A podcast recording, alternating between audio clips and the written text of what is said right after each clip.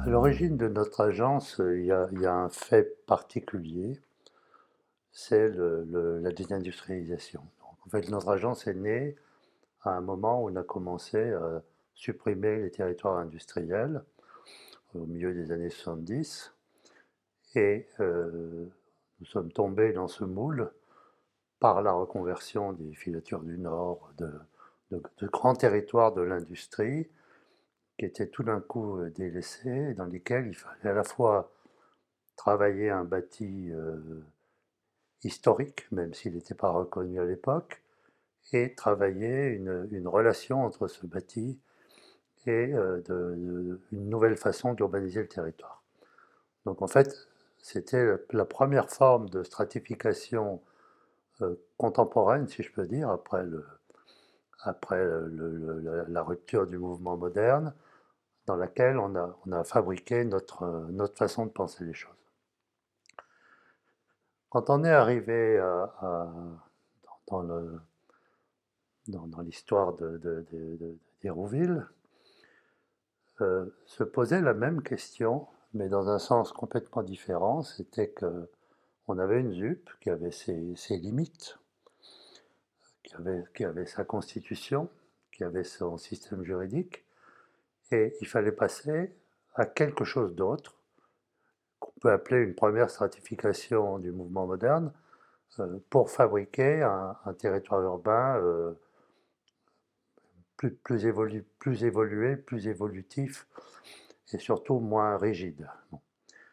Et dans ces cas-là, il faut toujours un déclencheur pour que les choses euh, se, passent et que le discours puisse se construire. Et la chance euh, euh, à Aéroville et à Caen, c'était le tramway. Donc l'arrivée du tramway, modèle sur pneus, qui n'a pas eu le succès qu'on attendait de lui, mais à l'époque, on a travaillé simultanément sur Caen et Nancy, pour installer ces logiques de tramway. Et pour moi, c'était une, une, grande nouveauté, mais c'était surtout un acte urbain euh, essentiel.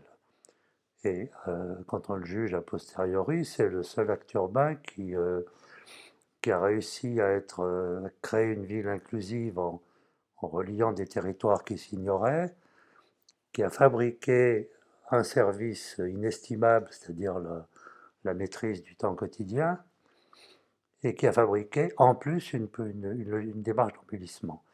Et cet urbanisme d'embellissement et d'extension, qui était l'urbanisme, euh, je vais dire, euh, rêvé un petit peu du début du XXe siècle, euh, qui, a, eu son heure de gloire et qui a eu aussi son heure de gloire dans le système colonial, au Maroc, en Asie, etc.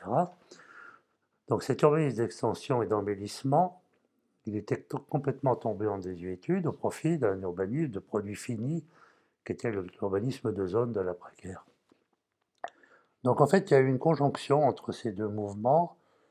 Et à l'époque, je suis, entré à ce, titre-là de la stratification urbaine dans la commission d'évaluation de l'ANRU, euh, à l'époque de Jean-Louis Borloo, pour justement travailler sur, ces questions.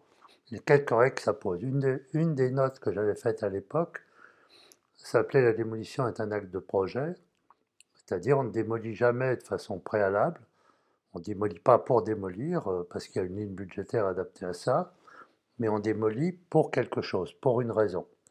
Et l'une des raisons, c'était ce qu'on a appelé les bâtiments masques, c'est-à-dire des bâtiments qui coupent des perspectives et qui induisent un sentiment de densité plus fort que la densité réelle que produit ce bâtiment. Et c'est un peu un paradoxe, c'est qu'à un moment, en démolissant un bâtiment, on, dédensifie mentalement euh, un territoire. Ce qui n'empêche en rien de le redensifier ensuite, par ailleurs. C'est là où, où, il y a le deuxième paradoxe. Et donc, quand on a commencé à travailler sur le Grand Parc et sur le, le tramway, il y avait cette idée de toujours de relier des liens et des lieux et de pouvoir euh, fabriquer pour une fois un lien qui ne soit pas une coupure. Ce n'est pas une infrastructure qui relie et qui divise. C'est un lien enfin, le tramway, c'est un, un caméléon, c'est-à-dire qu'il prend la couleur du territoire qu'il traverse. Si on veut végétaliser les pistes, on le fait. Si on veut mettre de, la pierre de camp, on le fait. Si on veut mettre du goudron, on le fait. C'est-à-dire qu'il il est relativement neutre par rapport à ça. Et donc, on a mélangé toutes ces, données euh, pour arriver à, trouver comment euh, ouvrir des vues, comment fabriquer des démolitions euh, raisonnées, qui étaient quand même nécessaires pour pouvoir fabriquer ce mécanisme, et ensuite comment pouvoir trouver le, moyen juridique le moyen juridique de reprendre le, le, fil de la ZUP, si je peux dire.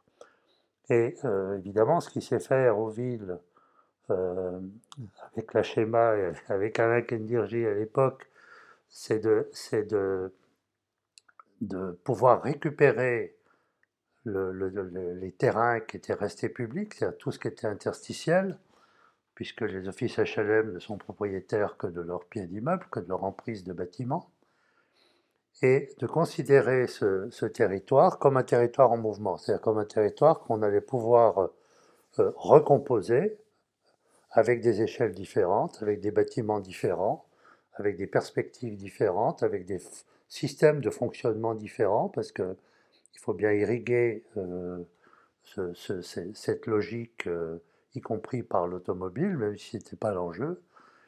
Et donc c'est autour de cette, euh, cette démarche que, que s'est construit le, le, mécanisme de, de, construction de, du, projet d'Hérouville.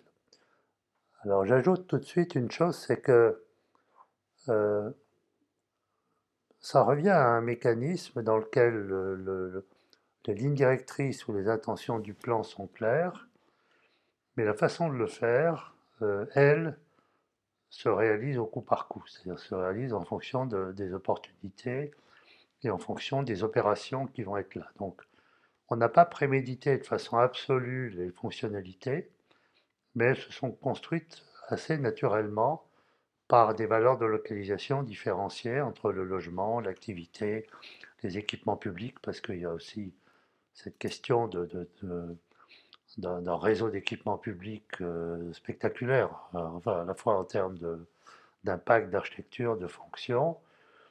Et puis, un, autre côté euh, à l'époque, qui était le côté de, ce qui s'appelle les IBA en Allemagne, c'est l'exposition d'architecture, c'est-à-dire le fait que, toutes les articulations majeures sont architecturées. Il y a des objets qui ont une présence différente euh, de, des autres.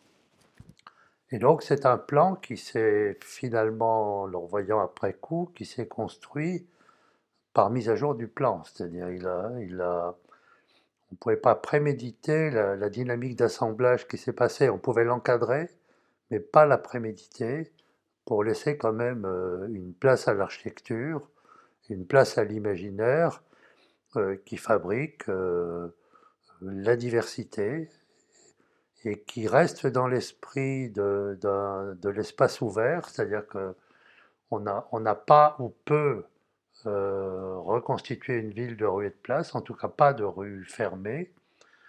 c'est une ville dans laquelle la place du vide et la place de la nature se jouent dans la proximité et se jouent dans les horizons. C'est-à-dire on a faut qu'on voit loin et il faut que ce qu'on a sous les yeux quand on marche euh, soit, euh, soit euh, propre. Quoi. Voilà, c'est, je tiens beaucoup à cette logique d'horizon dans lesquels on, on, travaille le premier plan, on travaille l'espace et on travaille l'horizon de façon, de façon complémentaire.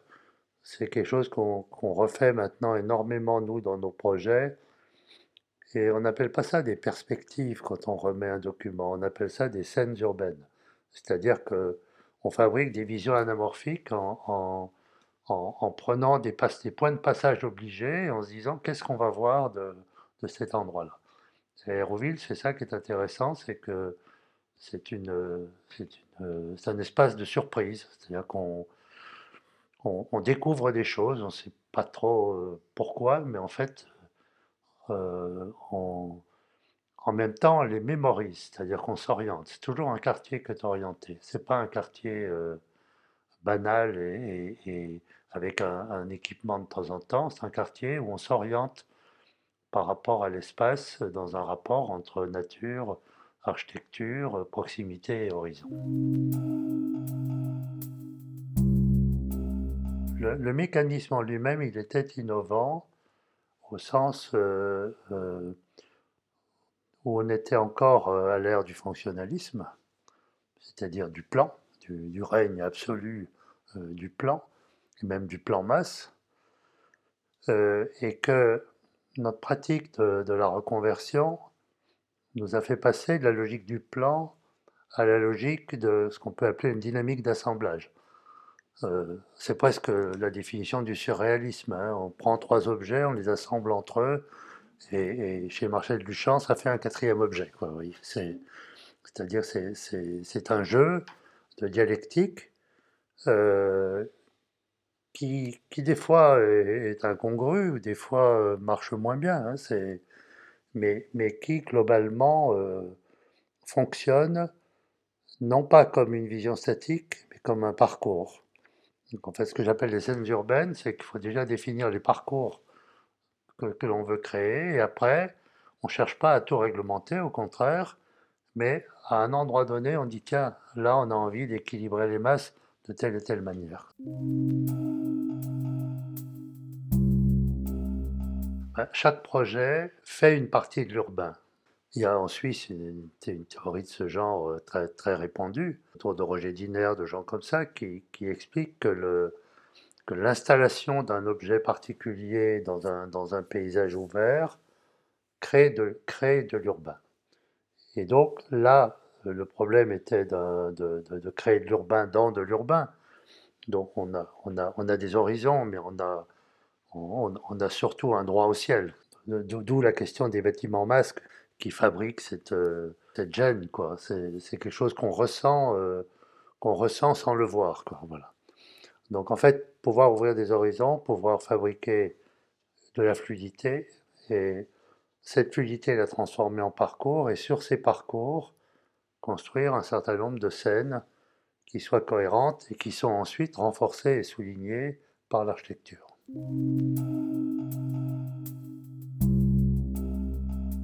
En fait, cette, euh, architecture ou cette, façon de faire la ville, elle réintroduit l'idée de la continuité des récits dans quelque chose qui n'a pas été conçu pour ça. Donc en fait, le mouvement moderne a construit ces, éléments comme des objets finis. Euh, les interstices ont, heureusement, cette idée des interstices euh, publics même s'ils ne sont pas aménagés, il y, a beaucoup, il y avait beaucoup de délaissés, hein, euh, était un outil pour l'avenir. Ce n'était pas, probablement pas prévu au départ, parce qu'il y avait beaucoup d'équipements qui étaient prévus qui n'ont pas été réalisés, puis même des bâtiments qui n'ont pas été réalisés, mais c'est un élément extrêmement intéressant de, de, construire ces interstices. Et donc, euh, ce qu'on peut dire, c'est que L'urbanisme et la ville, ça n'a rien à voir. C'est-à-dire que l'urbanisme, c'est une première tentative pour encadrer un processus urbain. Mais la ville, elle se construit dans le temps euh, avec d'autres logiques et d'autres préoccupations. Et donc, on peut dire que, l'objectif, c'est le chemin, ce n'est pas, pas, le projet fini. Les, villes se construisent par les flux qui les traversent. Donc c'est une leçon euh, historique depuis la, ville générique romaine. Hein. On, commence par une installation et puis après cette ville se développe euh, dans, le temps. Et donc le, la question de, du chemin, c'est évidemment la question de la bifurcation, c'est qu'à un moment donné, on a des choix à faire d'un dispositif à un autre ou d'un euh, d'une décision à une autre décision, qui vont engager énormément derrière, qui ont des tas d'effets secondaires qu'on ne peut pas préméditer, mais il faut toujours se dire que les effets directs, on sait toujours les assumer. Les effets, des effets secondaires positifs, c'est ce qui fait la qualité d'un territoire urbain. Et ici, le, fait de, de, construire une ZAC à l'intérieur d'une ZUP, en clair, c'est-à-dire de, de, considérer le non construit comme un site de développement, ça a permis à la fois de, changer les échelles, de changer l'organisation, d'introduire de la nature, et à la fin de réaliser euh, euh, l'équivalent de 1000 logements là où il y en avait 300 de démolis. Ça veut dire que la densification s'est faite, mais pas le sentiment de densification. C'était ça le but, c'est-à-dire d'arriver à fabriquer un, processus euh, qui soit à la fois urbain et économique, et de construire en même temps un imaginaire urbain qui ne euh, soit pas perçu comme, euh, comme une densification inutile, enfin inutile, ou du moins dommageable. Dans la question urbaine, euh, il y a un particularisme français, ce qu'on appelle partout en Europe l'urbanisme à la française, qui est basé sur la déclaration d'utilité publique. Et dans tous les autres pays d'Europe, l'utilité publique, ce n'est autorisé que pour euh, construire une infrastructure, euh, ou quelques cas très précis d'aménagement du territoire, mais jamais pour urbaniser. Ce qui veut dire que euh, le plan de quartier en Suisse, c'est un rapport privé-privé arbitré par le public. Et le public, c'est à la fois la puissance publique, mais aussi la démocratie directe. C'est-à-dire qu'il y, y, a quelque chose de, ce type. En France, la déclaration d'utilité publique pour l'urbanisme a conduit au zonage, c'est-à-dire qu'on a, on, décrétait une zone d'utilité publique et cette zone devenait un territoire urbain. Quand on a fait le, schéma de cohérence territoriale de, Montpellier, c'était en 2005, 2005-2006, on s'est aperçu que les ZAC y compris dans une ville interventionniste, représentait 7% des territoires consommés, toutes fonctions confondues, dans une durée déterminée. C'est une équation, euh, urbaine euh, qui est bien connue. Et donc, euh, ça veut dire que 97%, 93%, ça veut dire que 93% euh, sont consommés sans être urbanisés réellement. Et donc, avec les élus, on avait fait une, un séminaire d'une journée qui s'appelait La chasse aux hectares perdus, pour essayer de comprendre comment on en arrive, nous, à considérer l'urbanisme comme de la gestion de ZAC, alors que ces ZAC représentent quelque chose qui est dérisoire par rapport au territoire consommé par l'urbanisation. Aujourd'hui, la question se pose complètement différemment pour plusieurs raisons. J'allais dire, c'est que euh, le déjà là et le faire avec s'impose à nous, partout.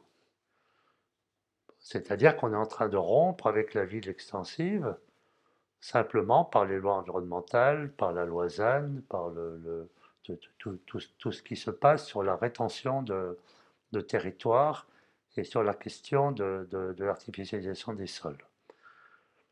À partir de ce moment-là, euh, on va être obligé de s'attaquer à d'autres territoires, qui sont tous les territoires euh, euh, occupés ou encombrés à défaut d'avoir été urbanisés. C'est-à-dire tous les territoires qui sont des territoires de, du commerce, de, l'industrie diverse, tout, toutes ces choses, y compris ce qu'on appelait pudiquement les entrées de ville.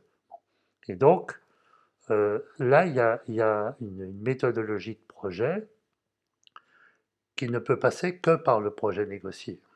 Déjà que les axes deviennent plus petites, que les, collectivités acceptent mal un déficit de ZAC sur 20 ans, on n'a plus envie de ça, Donc on fait des actes plus petites, plus courtes. Et donc ça pose autrement la question. Et alors il faut arriver à, travailler avec l'existant, avec de, nouvelles méthodologies de stratification. Sauf que ces méthodologies, elles ajoutent une complexité par rapport au temps de l'industrie ou au temps des, ou au des UP c'est qu'on n'est plus sur des territoires maîtrisés, on est sur des territoires qui sont, euh, qui sont une mosaïque urbaine opportuniste, dont les temporalités de mutation sont elles-mêmes pas définies. C'est-à-dire que c'est des temporalités qui sont euh, économiques et humaines. Elles dépendent de qui est, là, qui est là et que font les gens. Donc les outils sont autres. Euh, on discute autour d'OAP, autour de, choses de ce genre, mais on est très loin d'avoir euh, d'avoir installé les modes conceptuels et juridiques qui vont permettre de, fabriquer ces mutations. Ça, c'est notre, notre enjeu d'aujourd'hui, avec euh, un, autre élément euh, qui est la question de la renaturation. C'est-à-dire que Partout, on ne parle que de renaturation. toutes les villes ont leur programme de milliers d'hectares d'espaces naturels. Mais on reste en ce moment encore, euh, parce que la Loisanne est trop récente, dans une logique statistique. En fait, l'inversion aujourd'hui, c'est de considérer la nature euh, au titre d'une structure, au titre de la structure urbaine. C'est de considérer la nature comme une structure urbaine. En fait, la nature urbaine devient une alternative à la ville des rues et des places, et en conséquence, elle rentre dans les principes de continuité. Donc aujourd'hui, les continuités qui peuvent faire la ville, c'est évidemment les tramways, c'est-à-dire les continuités douces, les infrastructures, mais à condition de savoir les résorber, c'est-à-dire qu'on les, rétrécit, on change la vitesse, euh, on peut plus stationner, etc. Donc, en fait, on diminue la part modale de, la voiture. Mais notre, notre euh, enjeu aujourd'hui, c'est d'installer la nature comme une continuité physique. C'est-à-dire de créer des, euh, de rétablir des continuités naturelles partout où elles ont disparu. Et Dieu sait qu'elles ont disparu dans les métropoles. Et à ce moment-là, on appelle ça, nous, des réseaux euh, piétons-vélo-nature, c'est-à-dire que c'est des réseaux doux. Alors, ce n'est pas une invention. Hein. Liba de la Roure en Allemagne euh, avaient créé son projet. on a travaillé avec eux sur 90 projets sur 200 km autour d'une autoroute à vélo, qui était la vallée de l'Emcher. Donc, c'est euh, à Copenhague, la grande radiale de Copenhague. C'est un parc linéaire somptueux euh, dans lequel il y a toutes les fonctions euh, hors, hors voiture, si je peux dire. Donc en fait, ce n'est pas une invention, mais simplement, euh, en France, on, a lancé le mouvement par la renaturation et la loisane, mais dans les, dans les agglomérations, on n'a pas encore pris le parti, sauf peut-être quand, quand c'est déjà un peu constitué. Je pense à l'étoile verte de Nantes. on n'a pas encore conçu l'idée que que cette nature devenait la structure de la ville de demain ou des milieux habités de demain, avec une conséquence qu'on a expérimentée ici, c'est que le bâti n'est plus lié à une composition, ça devient une installation, c'est-à-dire qu'il trouve sa place naturelle dans cette nature. Et actuellement, on travaille sur des projets, euh, euh, aussi au Maroc, sur des très très grands territoires, dans lequel on, énonce tout simplement que, c'est la géographie et la nature qui sont la structure des territoires habités futurs. On commence par les protéger et les renforcer, et à partir de ça, on définit ce qu'est la ville. Dit autrement, aujourd'hui, les îlots de fraîcheur devraient précéder des îlots de chaleur. On, devrait construire quelque chose qui soit euh, à l'inverse de ce qu'on a fait par la surdensification, euh, y compris la surdensification récente. Hein. C'est-à-dire, il faut étirer les choses pour redonner à la nature son rôle structurant. Dans l'après-guerre, il y a un mouvement qui n'a pas été souvent relevé. C'est que euh, on a euh, inventé euh, simultanément deux démarches. La première, c'est une démarche de développement qui n'hésitait pas à se référer à la table rase. Donc ça voulait dire ce que ça voulait dire, c'est-à-dire qu'on n'avait pas peur de, prononcer ce, mot du mouvement moderne, hein, de, faire table rase de. Et en France, on l'a conjugué avec un mouvement de sanctuarisation. Sanctuarisation naturelle, tous les parcs nationaux, tous les espaces protégés, et sanctuarisation patrimoniale, prise en général au, titre de, l'objet unique, au titre de l'œuvre. Après, les secteurs sauvegardés, les, ensembles euh, se sont greffés dans le temps euh, sur cette question patrimoniale, mais au départ, on protégeait les monuments, si je peux dire. Hein. C'est une démarche très haussmannienne de, de l'urbanisme. Et donc, cette, distinction entre une nature sanctuarisée et un développement euh, abrasif, agressif, euh, c'est une distinction qui n'a pas eu lieu dans d'autres pays d'Europe. Parce que c'est des pays qui n'avaient pas la surplanification à la française, ou la centralité à la française. Et quand on compare aujourd'hui euh, cette époque de développement en France, je parle de, je parle pas de la première reconstruction, le Havre, Caen, etc. Hein. je parle de la, deuxième reconstruction quand on a, quand on s'est mis au, système productiviste et aux grands ensembles et aux, grandes unités de, développement. Quand on compare cette période euh, à l'Italie du Nord, on a deux mondes. On a d'un côté la surplanification, de l'autre côté l'auto-organisation totale ce qui est devenu la città diffusa de, que Bernardo Secchi a théorisé. Et on s'est aperçu que la cité diffuse milanaise est un milieu vivant qui, qui ne s'est jamais arrêté. C'est tout aussi laid que ce qu'on a fait, mais ça ne s'est jamais arrêté. C'est-à-dire que ça s'est organisé, tant bien que mal, et que le tissu économique et le tissu habité se sont imbriqués, et qu'aujourd'hui, les, modes de reconversion ne sont pas du tout les mêmes. C'est qu'on n'a pas de, de, grands effets de masse. Euh, on a un travail qui est plus proche de ce qu'on a, nous, à aborder aujourd'hui, avec non pas le, temps de la reconstruction, mais le temps de l'étalement urbain. C'est ce qui s'est passé après, quoi. Le, le, temps des années 70, des grandes... des, centres commerciaux, des entrées de ville, des, zones d'activité... Euh, éparpillés un peu partout. Enfin, ce qu'on a, et puis, et puis des lotissements, évidemment, euh, euh, à perte de vue. C'est, j'appelle ça les 30 glorieuses et les 30 peu glorieuses. Quoi.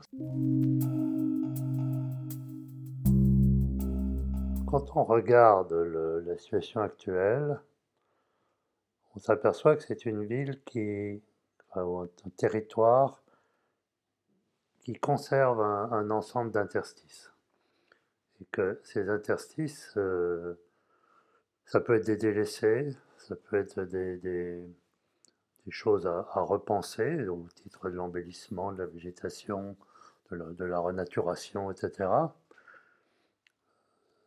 C'est aussi des parkings, c'est aussi des voitures qui sont toujours là et qui ont une vertu quand elles sont au sol, c'est qu'elles euh, préservent ces interstices, c'est-à-dire qu'elles permettent d'une façon de temporiser et de, et de, pouvoir passer d'une époque à une autre euh, dans des temporalités qui ne sont, pas, sont pas les mêmes. Et actuellement, la réduction de, de, de l'usage et de la place occupée par la voiture en termes de stationnement au sol est un véritable sujet. Les gens pensent que c'est une transition entre, tout et rien.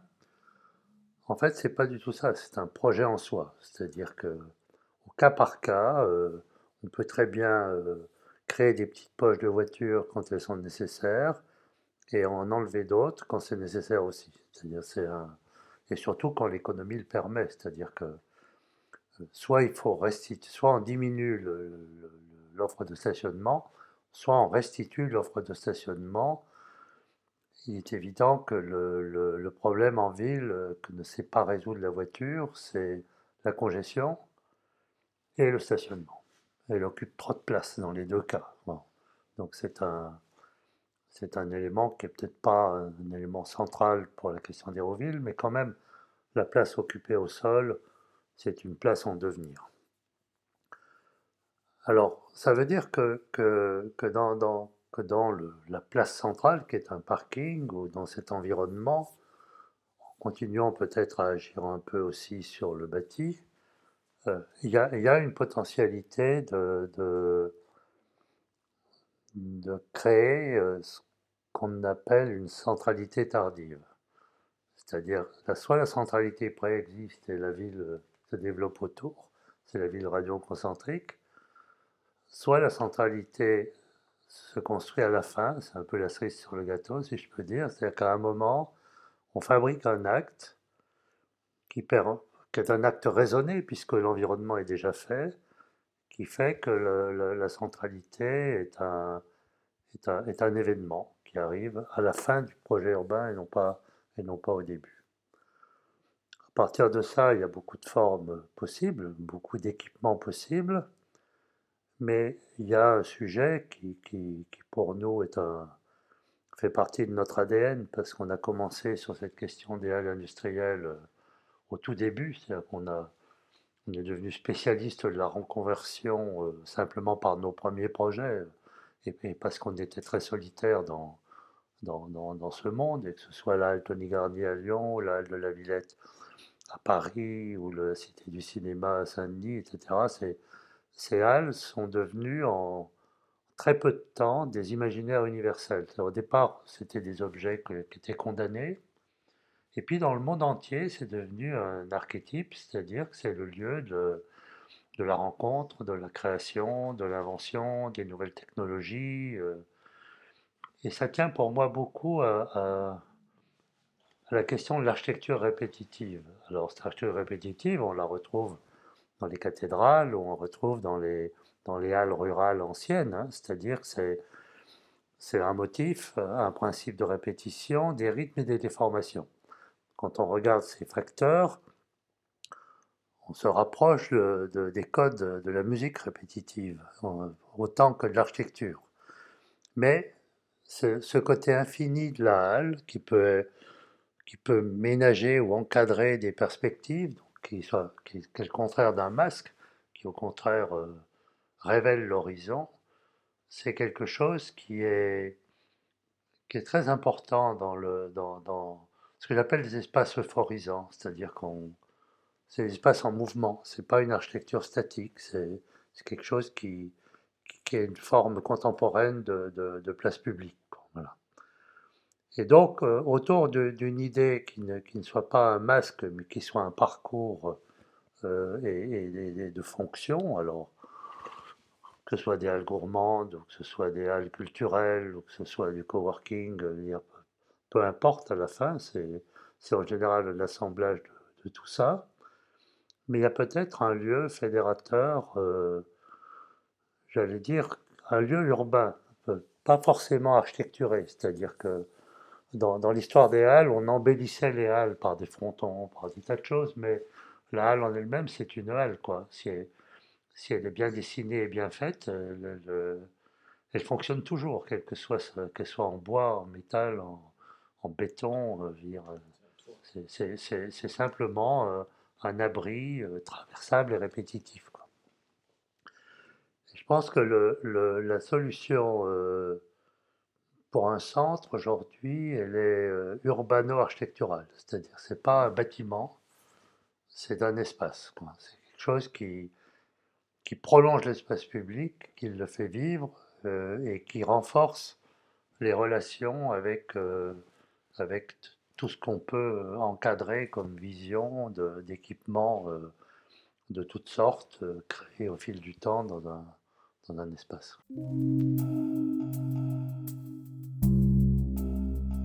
Une autre idée dans, ces villes qui sont construites avec des monolithes plantés dans le sol, c'était d'introduire un, dessous, d'introduire une logique de stratification physique qui est, basée soit par le décollement des bâtiments, qui est logique de, transparence ou de pilotis, soit par une stratification physique qui peut être aussi une stratification fonctionnelle, c'est-à-dire d'avoir deux étages de, socle accessibles au public ou de bureaux et du logement au-dessus, etc. Et ça, c'est un thème aujourd'hui euh, absolument essentiel, de pouvoir euh, travailler des, couches urbaines qui permettent de, conserver, euh, de, reprendre la question du niveau de l'œil qui avait été complètement abandonnée par le, par le mouvement moderne à l'époque des grands ensembles. C'est-à-dire qu'on avait certes des équipements, mais on avait des bâtiments inertes plantés dans le sol et que là, dans tous les nouveaux bâtiments qui ont été faits, il y a cette notion de stratification ou de décollement qui est, qui est très importante sur la lecture de l'espace public.